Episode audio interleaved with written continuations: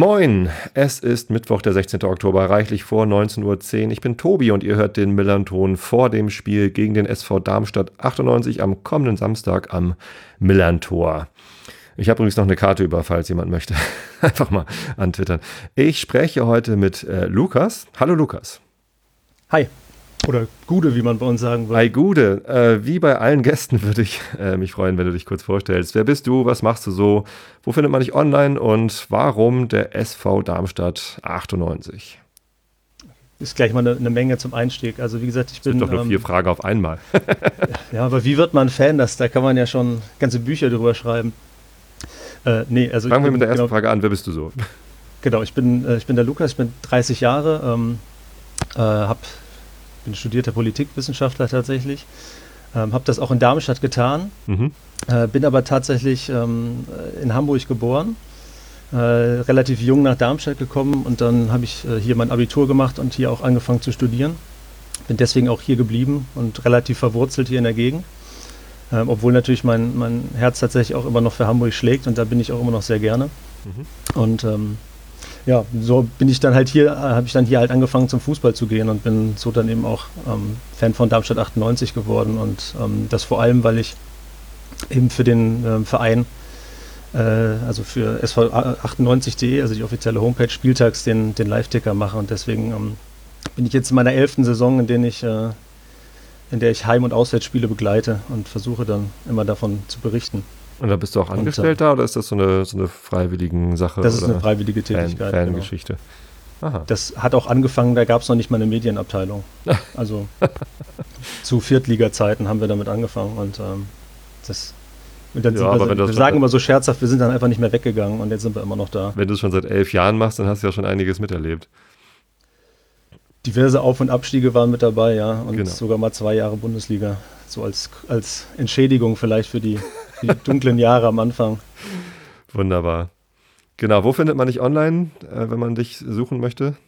Genau, online findet man mich zum Beispiel ähm, auf Twitter als ähm, holzhus89 oder ähm, auch gerne, wenn man äh, lesen möchte, was ich manchmal so schreibe oder meine, meine Vorberichte für Spiele, die findet man bei äh, rumpelfußball.wordpress.com. Also aber auch über meinen Twitter-Account. Ich mag die Darmstädter ähm, Fan-Selbstbezeichnung mit irgendwie hoch und weit und Rumpelfußball. Das ist irgendwie sehr sympathisch. Selbstironisch. Schön. Ähm, genau, und 89 äh, ist dann, wenn ich dich richtig verstanden habe, auch dein Geburtsjahr. Genau, ja. Passt ja zu 98. Gut. Ja, war auch eine, ist auch eine kleine Anspielung an meine fußballerischen Fähigkeiten. 89? Nee, der Holzfuß eher. Ach so. Klar. Sehr schön. Ähm, genau, da haben wir das ja abgehakt. Kommen wir zum ähm, SV Darmstadt 98, ähm, den wir ja auch schon äh, öfter mal, dem wir öfter schon begegnet sind in der zweiten Liga. Ihr habt, äh, um mal in die letzte Saison zurückzuspringen, im Februar euren Trainer gewechselt. Seitdem ist Dimitrios Gramozis, spricht man den so aus, ja, ne? Gramotzes, glaube ich. Gramotzes, ein Grieche, euer Trainer. Hat sich das denn gelohnt? Wie ist denn die letzte Saison für euch ausgegangen? Ja, gelohnt, ähm, würde ich schon sagen, hat es sich. Ähm, für mich persönlich kam der, ähm, der Schritt Trainerwechsel ähm, einen Tick zu spät. Zum einen, weil ich jetzt nie der ganz große Freund ähm, der Rückholaktion von Dirk Schuster war. Ähm, das hat sich dann niedergeschlagen, dass ich auch dem, dem fußballerischen Stil, der da gepflegt wurde, ach, wirklich etwas sehr kritisch gegenüberstand. Das hat mir gar nicht gefallen. Und ähm, bisschen spät war es dann halt, weil man ähm, Schuster eben noch so eine ganze Transferperiode ähm, quasi gegeben hat, hm. ähm, bei der er dann noch sehr, sehr viele Transfers tätigen durfte. Und dann eben den, Ka den Kader quasi noch mal ein bisschen äh, nach seinen Wünschen angepasst hat, nur damit er dann ziemlich schnell ähm, entlassen wurde fußballerisch gelohnt ähm, und auch vom, vom Ergebnistechnischen gelohnt hat es sich, weil die Mannschaft ja dann am Ende relativ souverän die Klasse gehalten hat. Mit 46 Punkten, ja, das war natürlich äh, genau. nur einen Platz hinter uns, äh, St. Paulianer. Ja. Genau, ja, das, das lief dann noch so ein bisschen konträr, weil Darmstadt dann noch eine ganz gute Serie hatte, während ja, bei St. Pauli das ja eher so ein bisschen runterging. Und ähm, angefangen hat es mit einem Spiel in, in Bielefeld, wo äh, Gramozis dann das erste Mal da war und dann man halt schon von, von Beginn an gemerkt hat, dass er die Mannschaft so ein bisschen, ich sag jetzt mal in Anführungsstrichen, gezwungen hat, ähm, von hinten raus Fußball zu spielen. Also ähm, wenn man es jetzt böse formulieren will, hat man bei Dirk Schuster als Mittelfeldspieler sehr viel seine Nackenmuskulatur trainiert, weil der Ball immer ziemlich schnell und hoch über einen drüber geflogen ist. Und bei Gramozis war es dann wirklich so, dass es von, von tatsächlich von Minute 1 an anfing, dass man hinten raus kombinieren wollte. Das hat sich dann über die, die Woche ein bisschen verbessert und ähm, hat ja dann auch tatsächlich nicht nur zu einer spielerischen Verbesserung, sondern eben auch zum Klassenerhalt geführt, weil man hat ja auf dem Weg dahin auch noch den, ähm, zum Beispiel den HSV geschlagen oder eben auch in Köln gewonnen, was ein, was ein ja, total ja. überraschender äh, Sieg nicht nur war, aber auch irgendwie in seiner Cleverness, wie man es gespielt hat, auch gar nicht so unverdient zustande kam am Ende. Ja, nee, das ist dann ja ganz gut ausgegangen für euch. Ähm, dann kam die Sommerpause und eure Transferliste auf transfermarkt.de ist äh, wahnsinnig lang. Ich weiß gar nicht, ob die alle äh, im, im, Sommer passiert sind, diese Transfers. Ähm, aber vielleicht hilfst du mir da mal so ein bisschen den, den Überblick zu bekommen. Reden wir vielleicht als erstes über die Abgänge. Da stehen zwei dabei, die an den HSV gegangen sind. Euer Torwart Daniel Heuer Fernandez der jetzt auch erster Torwart bei den Rauten ist und Christoph Moritz. Wobei, der war nur geliehen, ne? Ja, stimmt, der war nur geliehen. Der ist jetzt wieder zurück. Und ähm, ich meine im Moment auch verletzt, weil ich letztens irgendwo mal ein Interview von ihm gelesen habe. Er ist jetzt auch nicht so extrem zufrieden da, aber. Ja, man hört jetzt nicht, also wenn man HSV hört, dann hört man nicht gerade Christoph Moritz, sondern eher andere Spieler. Ja, äh, was sind denn eure schmerzhaftesten Abgänge gewesen? Ja, da, da, muss man gar nicht lange suchen. Ne? Das ist tatsächlich Daniel Heuer Fernandes. Das ist ähm, der Abgang in der Sommerpause schlechthin, weil das ähm, für mich tatsächlich auch einer der besten Torhüter zu dem Zeitpunkt der, der zweiten Liga gewesen ist. Na, na, na. das ist doch Himmelmann. Ich habe ja gesagt, einer. Wer jetzt der Beste ist, kann man, äh, kann man sich dann überlegen. Ähm, nee, schon gut. Ich verstehe. Mhm. Nee, also er war tatsächlich jemand, der, ähm, der sowohl fußballerisch als auch im Torwartspiel extrem, extrem gut war und eben ähm, auch völlig ähm, zu Recht da die Nummer eins äh, in den Jahren in Darmstadt gewesen ist. Ähm, ist ja schon im ersten Bundesliga-Jahr gekommen, ähm, hat dann jetzt, glaube ich, drei Jahre, wenn ich mich nicht ganz täusche, in Darmstadt verbracht und war halt auch sehr beliebt bei, bei, bei den Fans. War, war ein sehr ruhiger, aufgeräumter Typ und wie gesagt, ein ziemlich guter Torhüter. Ähm, den zu verlieren hat schon wehgetan. Ist, glaube ich, aber ganz, ganz okay ersetzt worden, auch wenn Marcel Schuhen sich verletzt hat.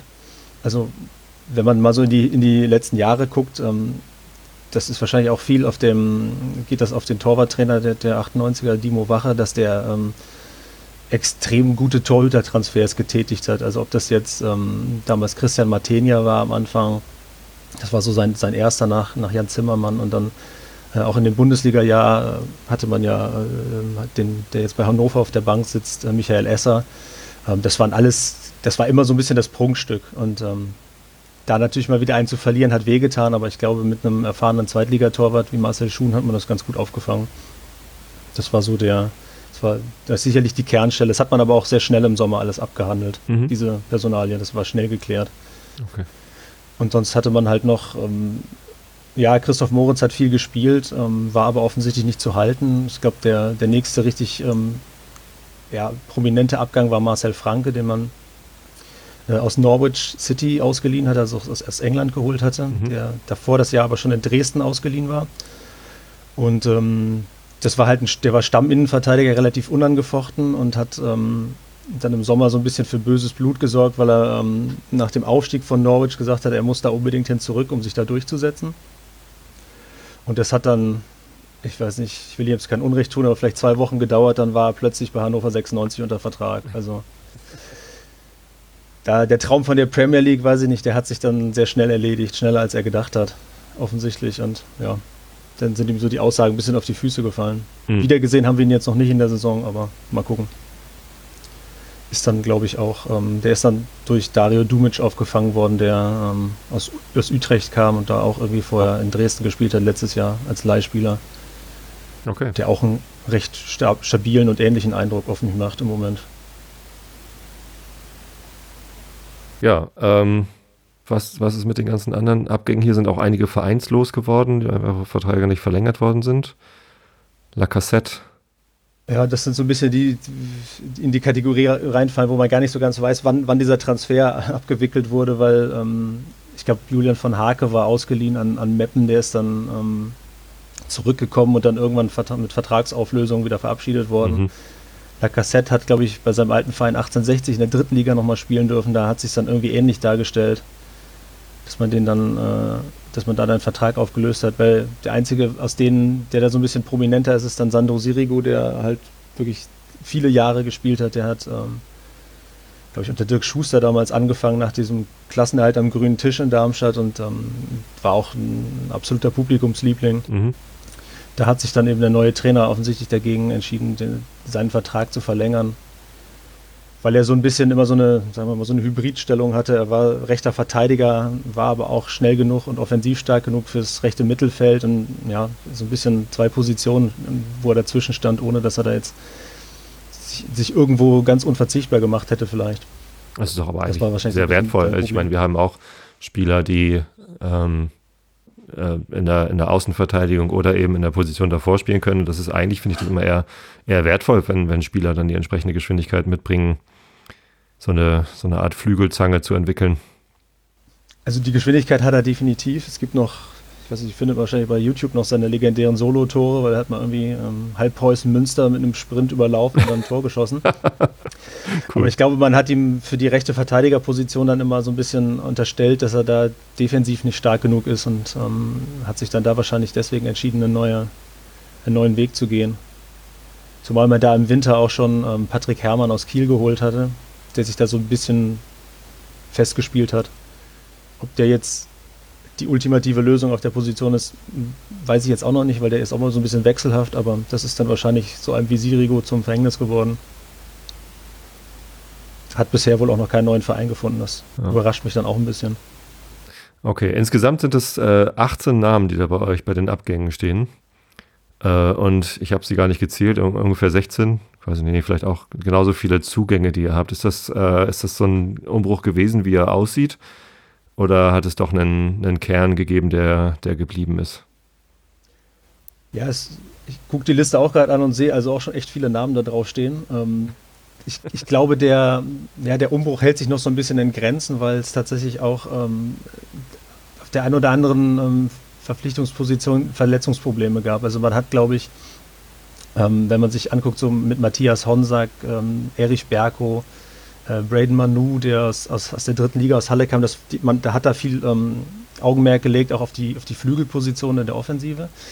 Und ähm, alle drei, die ich gerade genannt habe, waren entweder ähm, immer wieder verletzt oder waren in der, in, der, in der, Vorbereitung verletzt und konnten sich gar nicht so richtig ähm, reinspielen. Deswegen hat sich da dann erstaunlich wenig getan. Also in der, ähm, in der Dreierreihe wollte man, glaube ich, vorne mehr Optionen haben, hat sich dann aber, äh, hat dann aber viel verletzte Spieler gehabt und am Ende spielen dann ähm, trotzdem größtenteils Spieler, die, die schon da waren. Und auch sonst hat man eigentlich ähm, ja, von den Neuzugängen, gut, Marcel Schuhn hätte sich wahrscheinlich, ohne dass er sich den Arm im, glaub, im HSV-Spiel gebrochen hätte, ähm, hätte, hätte er wahrscheinlich gespielt und wäre dann einer, der, der gesetzt ist. Ich glaube auch, dass man äh, mit Erich Berko ziemlich, ziemlich deutlich ähm, als Stammspieler kalkuliert hatte, weil der hat ja auch eine gute Rückrunde bei Dynamo gespielt. Mhm. Ja, super Spieler. Und ähm, ja, und so bleibt dann eigentlich nur, dass jetzt momentan Stammspieler von den Neuzugängen sind halt äh, Dario Dumic als Innenverteidiger und ähm, der neue Koreaner ähm, Paik. Ich hoffe, dass ich den richtig ausspreche, aber der kam aus der zweiten Liga, aus Spanien, vom FC Girona. Der ist jetzt so ein bisschen, ähm, der soll so ein bisschen den Achter spielen, so in der Doppel, also im Defen defensiv zentralen Mittelfeld soll er so ein bisschen den aufbauenden Part, glaube ich, spielen und hat da auch ähm, relativ schnell schon, würde schon sagen, eine Art Stammplatz gekriegt. Fabian Schnellhardt, der aus Duisburg kam, pendelt so immer ein bisschen zwischen Bank und, und Startelf. Mhm. Ja, und bei den anderen, wie gesagt, bei den Außenspielern muss man jetzt mal gucken, die scheinen jetzt so langsam alle wieder fit zu sein.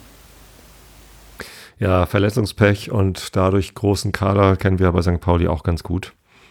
Das ist ganz witzig. Jetzt in der Länderspielpause äh, haben sich viele davon zurückgemeldet. Beim Testspiel gegen Werder Bremen war Henk Fährmann wieder auf dem Platz. Ähm, wer war noch alles wieder da? Eine ganze Reihe von den Leuten, die halt äh, verletzt waren, haben sich da präsentieren können und auch sehr gut präsentiert. Haben ja auch einzelne gewonnen. Ähm,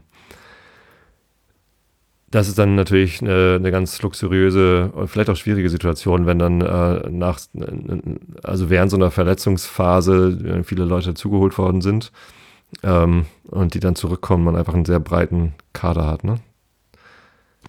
Ja, ich denke mal, das, das wird dann jetzt spannend, wenn, wenn die sich tatsächlich mal wieder als Alternativen anbieten, weil man halt auch vorne so ein bisschen seine, seine Schwierigkeiten momentan hat.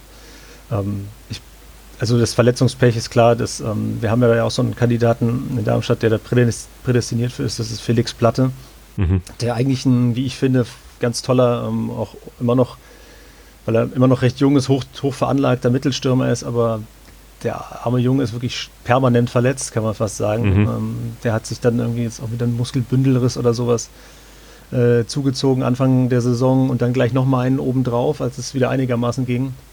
Und so war man dann halt eben zum Beispiel gezwungen, ähm, mit äh, Osegovic noch jemanden nachzuverpflichten, wirklich für den Mittelstürmer, weil es, ja, ich, ist glaube ich noch nicht so richtig absehbar, bis, bis wann Felix Platte wieder da ist. Und damit man dann überhaupt mal eine Alternative zu Serdar Dursun vorne im Sturm hat, musste man dann da auch nochmal nachverpflichten. Also das hat man sich sicher auch ein bisschen anders vorgestellt, aber vielleicht jetzt so im Laufe der ähm, späteren Rückserie, wenn da einige zurückkommen, ähm, entwickelt sich das dann auch nochmal ein bisschen in eine andere Richtung. Ja, ähm, kommen wir doch mal auf die aktuelle Saison zu sprechen. Serdar Dursun, gutes Stichwort, ist euer aktueller Top-Scorer, Top-Torschütze zumindest. Mit drei Treffern oder so. Äh, ja, müssten drei sein.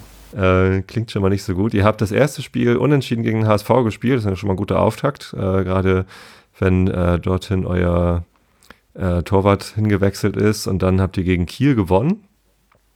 Danach dann den, äh, das Pokalspiel Oberneuland äh, sehr souverän gewonnen. Was war das? 6-1 oder was? Habe ich jetzt gerade nicht offen. Ähm, ja, 6-1 in Oberneuland. Danach aber nichts mehr gewonnen.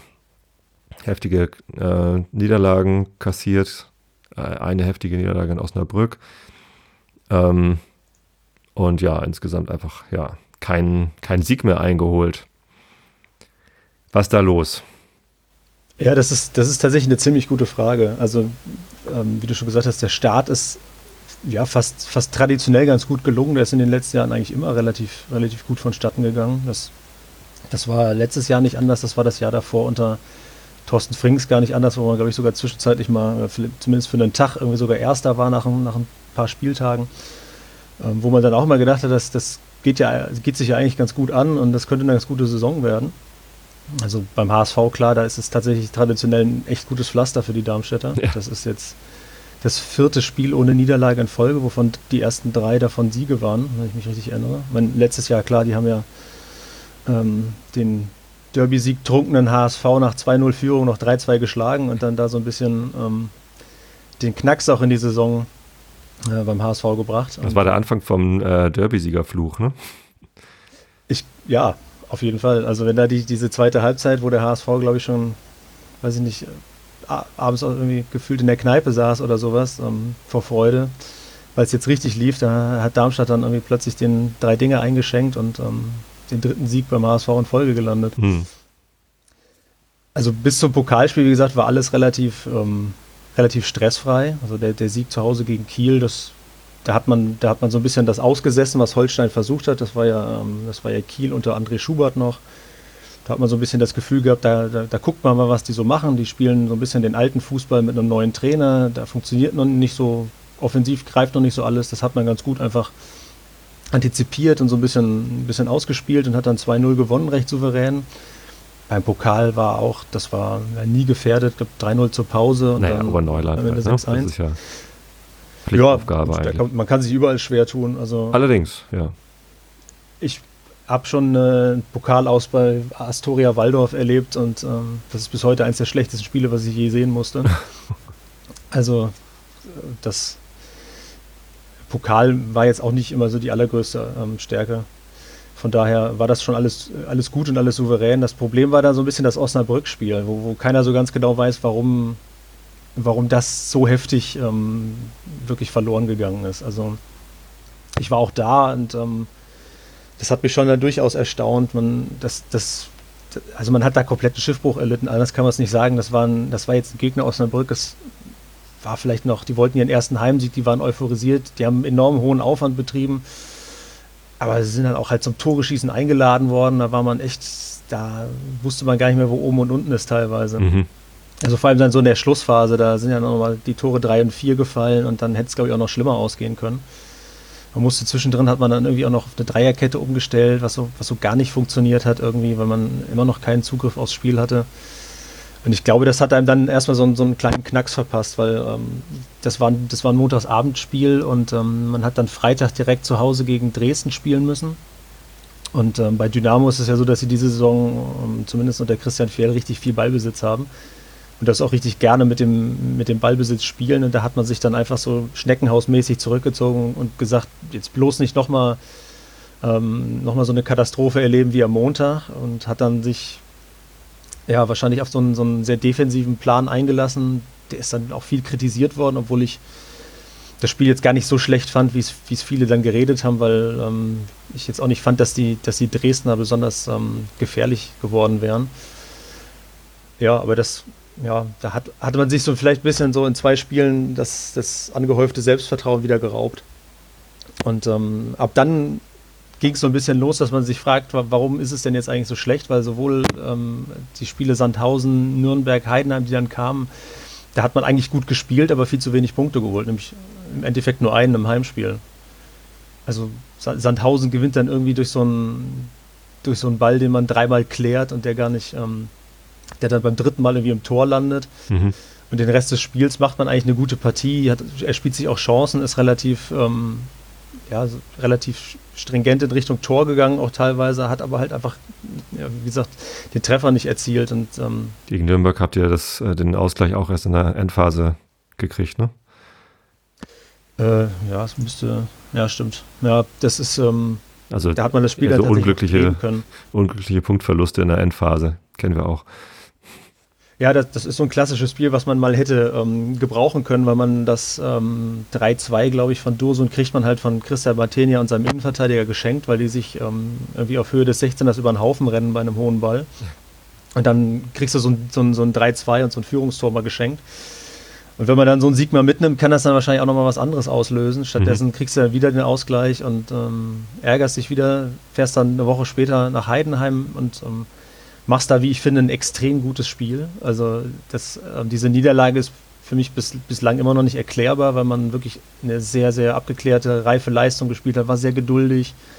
Gegen, ich meine, gegen den ersten FC Heidenheim, das ist ja jetzt ähm, wirklich eine der gestandeneren Zweitligamannschaften und auch eine viel gelobte Zweitligamannschaft, völlig Absolut, zu Recht, ja. weil die eine, eine Top-Arbeit machen. Und ähm, da hat man ein wirklich, wirklich gutes Spiel gemacht und verliert am Ende 0-1 gegen einen ein äh, Gegner, der gar nicht weiß, wie er das Tor geschossen hat, weil der Stürmer, glaube ich, mit dem Außenriss ins Rest, rechte Eck schießen wollte und dann ins linke Eck trifft. das ist dann immer so ein bisschen das, was man, in, also die, die, die Lilien haben ja so in den letzten Jahren immer diese, diese Phasen gehabt, erstaunlicherweise, wo es wochenlang nicht lief. Das hat, das hat mindestens zwei Trainer den, den Job gekostet. Ich weiß jetzt nicht, ob das in diesem Fall auch so sein wird. Ich hoffe es mal nicht, weil ähm, ich sehr viel von äh, Gramozis halte, aber ähm, es sind dann immer irgendwie so Spiele, wo, wo, du sagst, das, das kann doch jetzt schon wieder nicht wahr sein. Ja, und so war es dann jetzt. Die letzten zwei waren dann immerhin unentschieden äh, in Bochum und ähm, zu Hause gegen den KSC, da hat man sich schwer getan. Ähm, also gegen den KSC wieder die Chancenverwertung war halt das Problem. Man, man geht früh in Führung, kassiert direkt den Ausgleich und ähm, dominiert dann die Partie eigentlich. Ähm, aber ja, bringt es halt irgendwie nicht zu Ende. Ja, bedeutet am Ende acht Punkte für euch, einen mehr als wie in Wiesbaden und genauso viele wie Kiel und Bochum. Äh, da seid ihr auf Platz 17. Das klingt natürlich katastrophal, aber äh, auch so, wie du es beschreibst, mit unglücklichen Niederlagen äh, und unglücklichen Unentschieden, äh, gehörte da wahrscheinlich eigentlich nicht hin.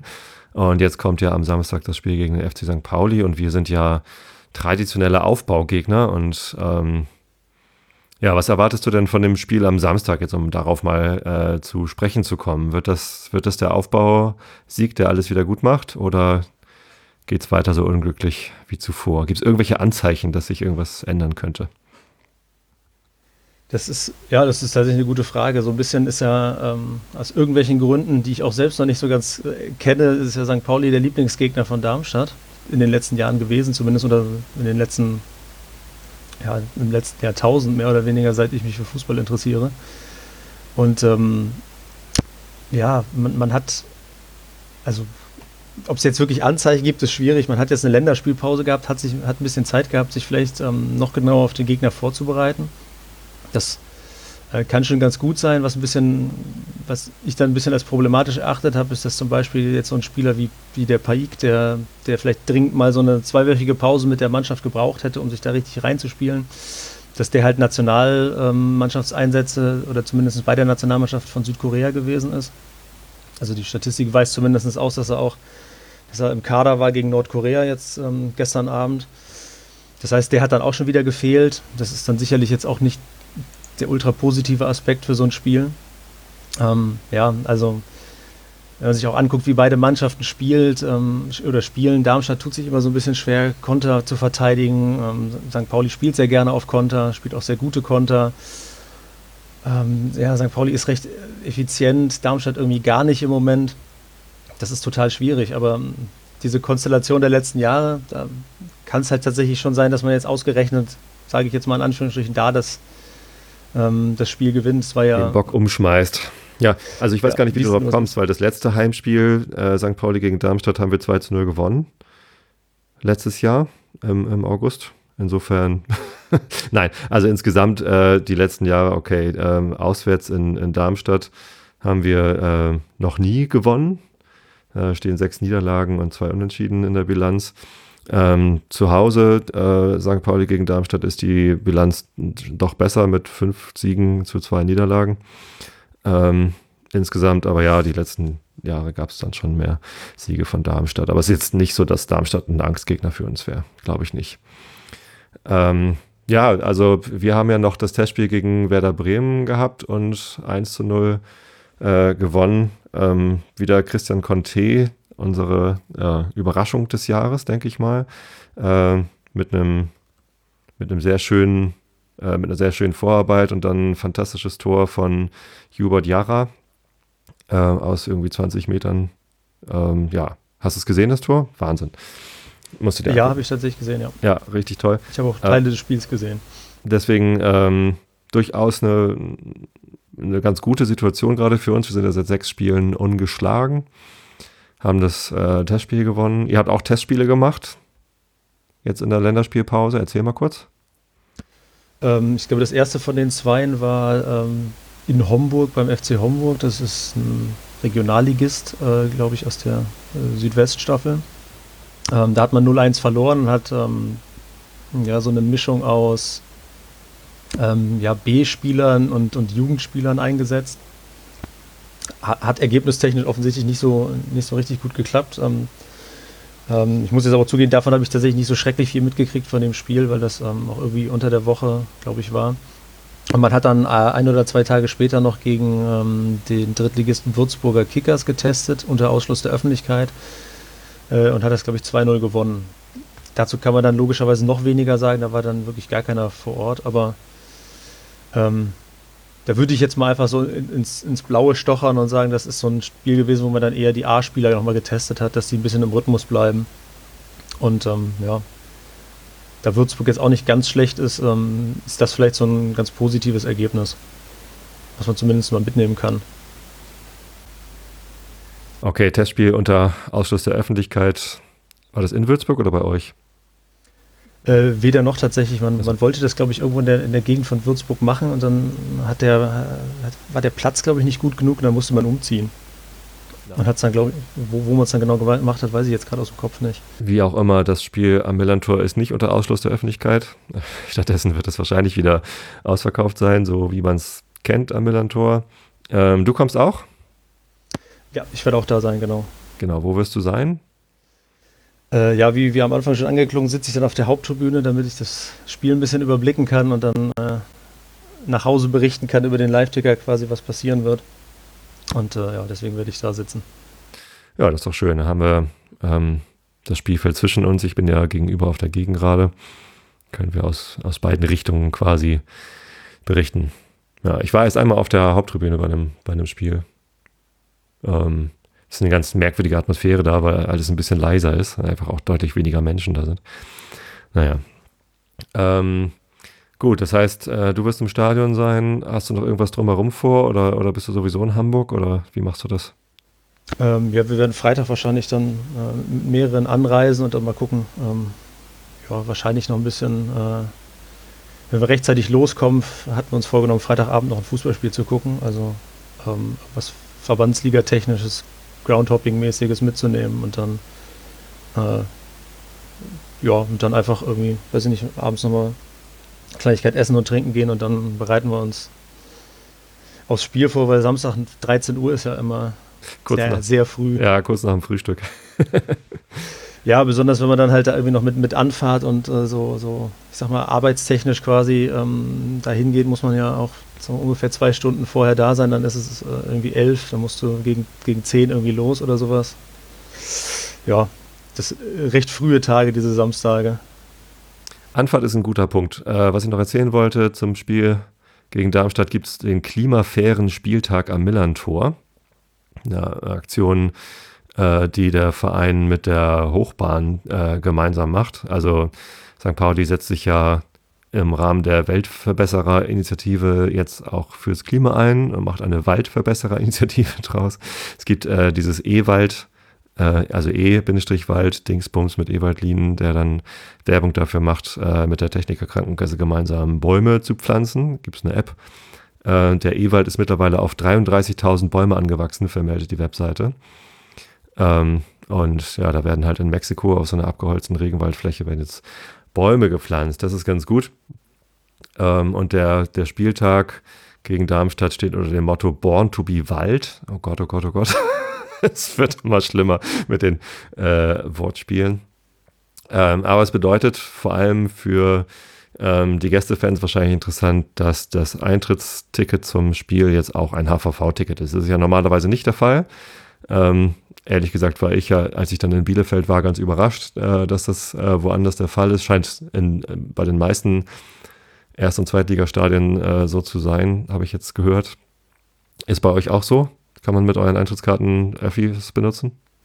Äh, bei uns kann man die tatsächlich sehr umfangreich nutzen im ganzen, äh, im ganzen Gebiet des ähm, Rhein-Main-Verkehrsverbundes tatsächlich.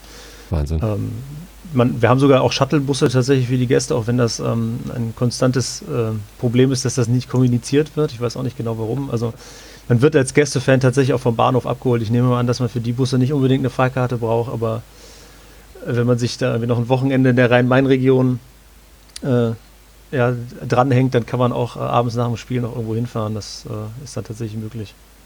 Ja, äh, nicht schlecht. Und gut, dass der St. Pauli das dann auch mal macht. Ähm, würde man sich ja wünschen, dass das dann dauerhaft auch passiert. Interessanterweise wird auch die Mannschaft äh, nicht mit einem Mannschaftsbus kommen, sondern mit so einem, äh, es gibt vom, vom HVV so ein paar Brennstoffzellenbusse. Und dann kommen sie damit. Bisschen Publicity für, ja, Klimaneutralität. Und das finde ich natürlich gut. Genau, was gibt es noch Neues? Achso, äh, einen Nachtrag von, von meiner Seite aus noch. Ich hatte in dem, nach dem Spielgespräch vor, vor einigen äh, Episoden in diesem Podcast äh, über die Situation mit äh, Jörn Weidlich gesprochen. Achso, stimmt, genau, weil da im, im Stadion auch irgendwie viel ähm, ja, viele Choreos zum Thema Behindertenbeauftragten, Behindertenfernbeauftragten äh, war. Da gibt es jetzt eine Stellungnahme, eine Klarstellung nochmal um die Situation. Auf der Webseite kann man dort auch nachlesen. Äh, Im Wesentlichen äh, wahrscheinlich der wichtigste Satz ist der letzte Satz. Wir bitten alle Beteiligten, die Kommunikation und das Miteinander sachlich und respektvoll weiterzuführen. Das gilt insbesondere im Umgang mit der oder den neuen Behindertenfanbeauftragten und für die Aufnahme der inhaltlichen Arbeit. Genau. Das finde ich auch ganz wichtig, dass man da fair und sachlich weiter miteinander umgeht. Ähm, so viel dazu zu Cenk Shahin, sage ich jetzt mal nichts. Der ist freigestellt. Da gibt es genug äh, Informationen dazu. Auf millanton.de äh, gibt es auch eine Lage des Vereins. Tim hat das, glaube ich, gestern äh, am Dienstag also veröffentlicht. Äh, möge man dort nachlesen, was wir davon halten. Ähm, gibt es noch was aus Darmstädter Sicht? Was gerade aktuell ist? Was gerade aktuell ist, ist eine gute Frage. Also klar, die Situation bedingt es natürlich ein bisschen, dass man das, dass der Trainer vielleicht so ein bisschen angezählt ist. Ob das jetzt intern auch so ist, weiß ich nicht. Ähm, ja, das Einzige, was, was wir noch haben, ist, dass ähm, wir mit Tobias Kempe so ein bisschen äh, so einen, ich sag mal, verdienten Spieler haben, der auch schon ähm, damals, der St. Pauli-Fan wird sich auch noch erinnern, dass, dass der das Tor zum 1-0 damals geschossen hat in Darmstadt, als die Darmstädter aufgestiegen sind. Kann mich nicht erinnern. Das ist so, ähm, ja. ja. War, war ein Glückstreffer. ähm, und der, äh, genau, der ist, äh, äh, ja, der, der war letzte Saison auch Topscorer und ähm, war halt eigentlich immer relativ unangefochtener Stammspieler, ist jetzt aber bei ähm, Gramozis so ein bisschen seit Wochen raus und das ist dann so ein, so ein kleiner schwelender Unruheherd, weil natürlich dann auch ähm, diverse Fans ihn gerne wieder in der Startelf sehen wollen, aber ähm, im Moment ist er auch, glaube ich, sogar raus aus dem Kader. Ob das sich jetzt nach der Länderspielpause ändert, weiß ich nicht. Mhm. Ähm, ja, es ist, glaube ich, so ein Typ, bei dem hat man so ein bisschen die Position verloren, wo er spielen wollte. Dirk Schuster hat ihn im zentralen Mittelfeld eingesetzt. Er ist aber eigentlich eher ein Offensiver. Ja, und irgendwie reichte das dem neuen Trainer jetzt nicht mehr. Da, da ist vielleicht so ein bisschen, ich weiß nicht, ob das intern in der Mannschaft auch für Unruhe sorgt, kann ich mir schon ein bisschen vorstellen, weil er einer der Dienstälteren ist und wahrscheinlich auch ein meinungsstarker Profi ist, aber ähm, ja, das sind dann so ein bisschen, das sind die Probleme, die, die beziehen sich im Moment eher aufs Sportliche. Ich habe jetzt keine Nebenkriegsschauplätze irgendwie auf dem, außerhalb des Rasens ausgemacht momentan. Fun Fact zu, zu Kempe, wenn man äh, auf äh, transfermarkt.de in sein äh, Profil klickt, dann sind da als vergleichbare Spieler unter anderem Mark Schatkowski gelistet. Der spielt gerade bei New York Red Bulls. Marktwert 850.000. Hätte ich auch nicht gedacht, von dem man die auch mehr erwartet. Naja, ähm, so läuft's, wenn man den FC St. Pauli verlässt. Ne? Wahrscheinlich. Ja, Entschuldigung. Ähm, ich wollte nicht ablenken. Äh, genau, dann, ja, haben wir es, glaube ich. Alles Gute an Herrn Kempe. Vielleicht äh, gibt es ja noch ein Comeback. Wie alt ist er? 30 Jahre? Da geht ja noch was, oder? Aus seiner Sicht garantiert. Ob das jetzt, ähm, ob das jetzt in Darmstadt noch so ist, weiß ich nicht. Vielleicht, äh, aber vielleicht ist es ja nur eine Phase. Also von daher findet man wieder zusammen oder, oder dann halt eben nicht. Gut, dann bevor ich dich nach deinem äh, Tipp frage, als Ausgang für das Spiel am Samstag, noch ein kurz Werbeblock in eigener Sache. Der Millanton hat eine neue Monatssendung veröffentlicht, äh, heute am 16. Oktober. Ähm, zwei Stunden und äh, als Gast ist heute dabei unser Kapitän, Bubala. Ist bestimmt gut. Ich habe es noch nicht gehört, muss ich gestehen, weil äh, ja, ist noch nicht lang genug draußen. Ich hatte noch keine zwei Stunden Zeit, es zu hören. Aber ja, gewohnte Qualität. Ich hoffe, es ist viel Fashion-Content mit dabei. Dann, Lukas, was meinst du? Wie geht's aus, das Spiel? Ja, das ist, äh, ich kann es mal aufklustern, wenn ich es realistisch betrachte, müsste das eigentlich, ähm, glaube ich jetzt eher nicht, dass es zwangsläufig ein Auswärtssieg wird. Ähm, ich tippe mal so, die, die, letzten Spiele folgen, dass es irgendeine Art von Unentschieden sein könnte. Weil, ähm, ja, also von Rückständen lässt sich Darmstadt jetzt nicht unbedingt abschrecken, hat man jetzt auch in Bochum zweimal aufgeholt zum Beispiel. Also von daher kann ich mir schon vorstellen, dass man sich da irgendwie so ein, äh, so ein 1-1 zum Beispiel ähm, erarbeitet. Mhm. Faktisch belegt ist jetzt, ist jetzt die Frage, aber wie gesagt, äh, die, die aus den letzten drei Spielen am Millantor hat man ja tatsächlich auch zweimal Siege geholt. Vielleicht erinnert man sich da irgendwie dran zurück und äh, nimmt sich dann einen Punkt mit nach Darmstadt. Ja, das wäre ähm, typisch für uns, dass wir euch so einen Aufbaupunkt äh, mitgeben. Kann ich mir auch gut vorstellen. Ich glaube aber, äh, dass der FC St. Pauli gerade in einer äußerst guten Verfassung ist und stattdessen ähm, ja, das Spiel für sich entscheiden wird und zwar äußerst souverän mit 2 zu 0. Ha! das lasse ich mal so stehen. Gut, dann ähm, haben wir es. Wir werden äh, wahrscheinlich keine Zeit haben, uns zu sehen, wenn du äh, dort arbeiten musst, äh, früh da sein musst. Vielleicht hinterher, auf ein Bierchen oder so. Ich kann dich ja mal anfunken. Genau. Ja, ansonsten sprechen wir uns nach dem Spiel.